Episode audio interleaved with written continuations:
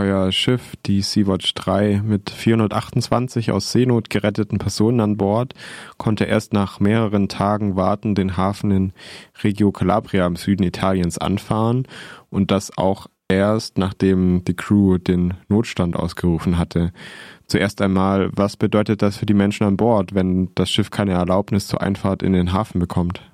Ja, in der Regel ist es so, dass es immer eine Weile dauert. Also es war jetzt sozusagen nicht unbedingt total Neues.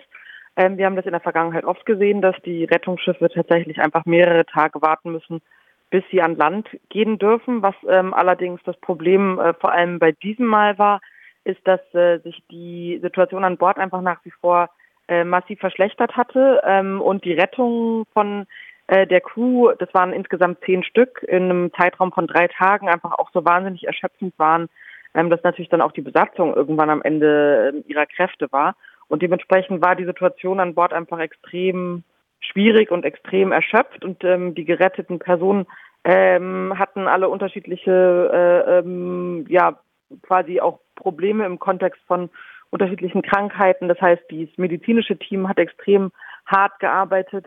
Ähm, und das führte dann in, zu einem Zeitpunkt dazu, dass wir eben den Notstand ausgerufen haben, auch weil uns die Nahrung an Bord ausgegangen ist und eben klar war, dass die Sicherheit der Geretteten so äh, nicht lange gewährleistet werden kann.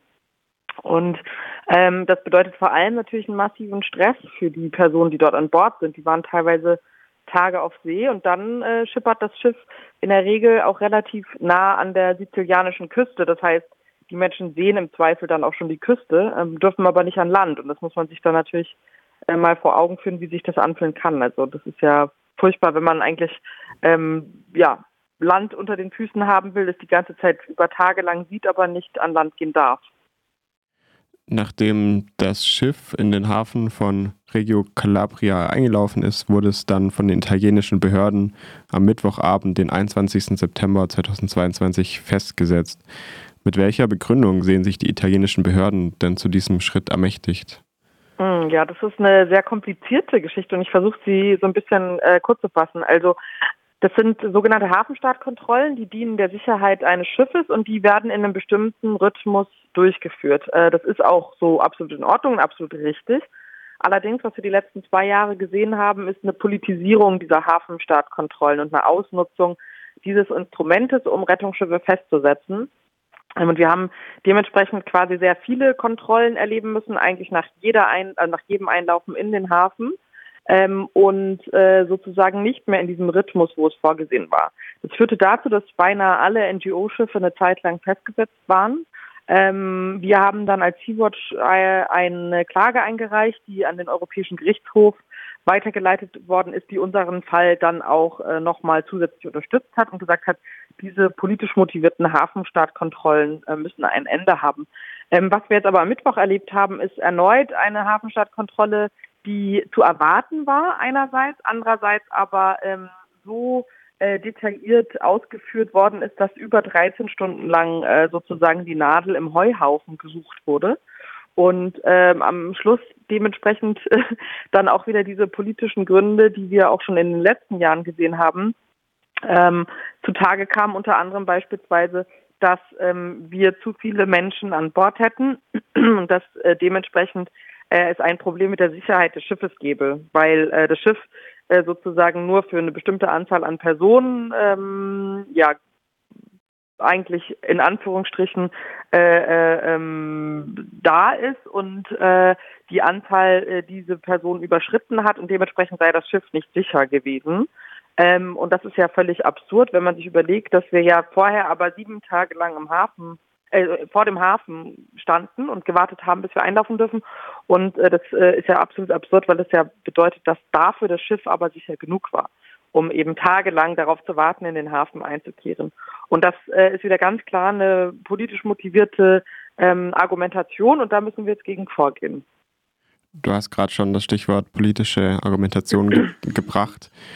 Ähm, die, das Schiff wurde ja kurz vor den italienischen Parlamentswahlen festgesetzt. Meinst du, da steckt auch nochmal ein, ja, sozusagen ein extra politischer Wille dahinter, um, weiß ich nicht, Stärke und Macht um, vor den politischen Wahlen zu demonstrieren? Da bin ich mir gar nicht so sicher, weil ich da gar nicht wüsste, ob das, äh, ob das so kalkuliert ist insofern. Also ich glaube, dass diese Hafenstartkontrollen, dass es jetzt eine neue ähm, Ära wieder sozusagen damit beginnt, dass es einfach ein bisschen gedauert hat. Also wir haben sozusagen das europäische, ähm, das Urteil des EuGHs am August gehabt und sozusagen seit dem ähm, Urteil äh, fangen die Hafenstadtkontrollen wieder an, politisch motiviert genutzt zu werden. Ähm, da ist es einerseits ähm, Skandal, weil dadurch die italienischen Behörden das Urteil auch einfach ignorieren. Andererseits ist es aber auch interessant zu sehen, was für eine Strategie dort benutzt wird. Und natürlich könnte man sagen, nochmal vor den Wahlen wird da ähm, ja jetzt nochmal irgendwie so ein bisschen gezeigt, wo man eigentlich hin will. Ähm, andernfalls glaube ich aber auch, dass wir einfach in der Vergangenheit viel mit diesen Hafenstartkontrollen zu tun hatten und auch in Zukunft einfach noch haben werden. Also richtig viel hat sich daran eigentlich nicht geändert. Ähm, man hat einfach nur einen bestimmten Zeitpunkt abgewartet. Das wäre so ein bisschen meine Theorie. Die angesprochenen Parlamentswahlen sind nun vorüber und das rechte Lager ging als Sieger daraus vor. Giorgia Meloni, die wahrscheinlich neue Ministerpräsidentin von Italien, die steht der postfaschistischen Partei Fratelli d'Italia vor die unter anderem eine Seeblockade schon vor den Küsten Nordafrikas, Camps für Geflüchtete und ein frühzeitiges in Anführungszeichen Aussortieren der nicht asylberechtigten fordern.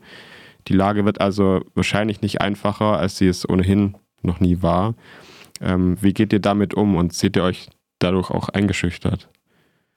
Äh, eingeschüchtert sehen wir uns nicht. Ähm, ich glaube, dass wir äh, mit verschiedenen Regierungen Italiens schon ähm, gearbeitet haben, also oder im Kontext von verschiedenen Regierungen Italiens gearbeitet haben. Wir haben auch unter einem Salvini ähm, operiert, auch wenn Salvini den Versuch gestartet hat, die gesamten Häfen zu schließen. Ähm, auch das ist ihm nicht gelungen. Am Ende hat er sich vor Gericht ähm, äh, sehen müssen und nicht äh, wir in dem Falle. Und das ist ja eigentlich das Interessante, dass sozusagen verschiedene Versuche immer wieder gestartet worden sind, die Arbeit der NGOs auch zu ähm, behindern. Aber was wir sehen, ist, dass wir immer noch eine Flotte von über zehn Schiffen im zivilen Mittelmeer haben, die von NGOs äh, geführt sind, die sich alle nicht haben einschüchtern lassen, die alle gesagt haben, sie äh, machen ihre Arbeit weiter. Und das wird auch in Zukunft so sein. Sicherlich wird es nicht einfacher, das ist ganz klar. Und es gilt jetzt zu beobachten, wie äh, die Politik in Italien sich entwickelt, ähm, wie die Ministerposten auch besetzt werden ähm, und was das ganz konkret für die zivile Seenotrettung im Mittelmeer bedeutet. Aber für uns ist es klar, dass wir uns in dem Kontext absolut nicht einschrecken lassen. Im Gegenteil, ähm, wir haben ähm, ein neues Schiff gekauft, die Sea-Watch 5, äh, mit der wir in den Einsatz schicken, die noch besser vorbereitet ist auf potenzielle Kriminalisierungsversuche ähm, als alle anderen Schiffe bisher. Und äh, das ist unsere Art Kampfansage an die italienische Regierung.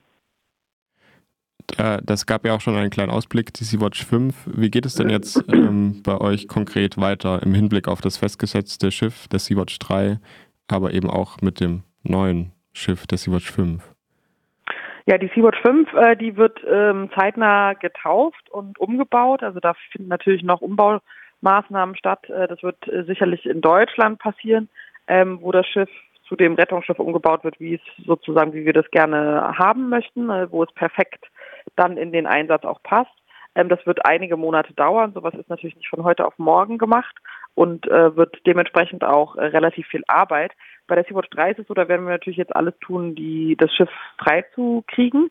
Ähm, da braucht es aber auch immer einen Moment, weil wir dann natürlich auch erstmal die juristischen Wege prüfen, wie wir dort äh, vorgehen können und wie wir dort sehen können, ähm, dass das Schiff schnellstmöglich wieder fahren kann. Ähm, wann das genau passieren wird, ist schwer vorauszusagen, weil es eben nicht klar ist, wann diese sogenannten Mängel, die ja eigentlich politisch motiviert sind, denn behoben werden können.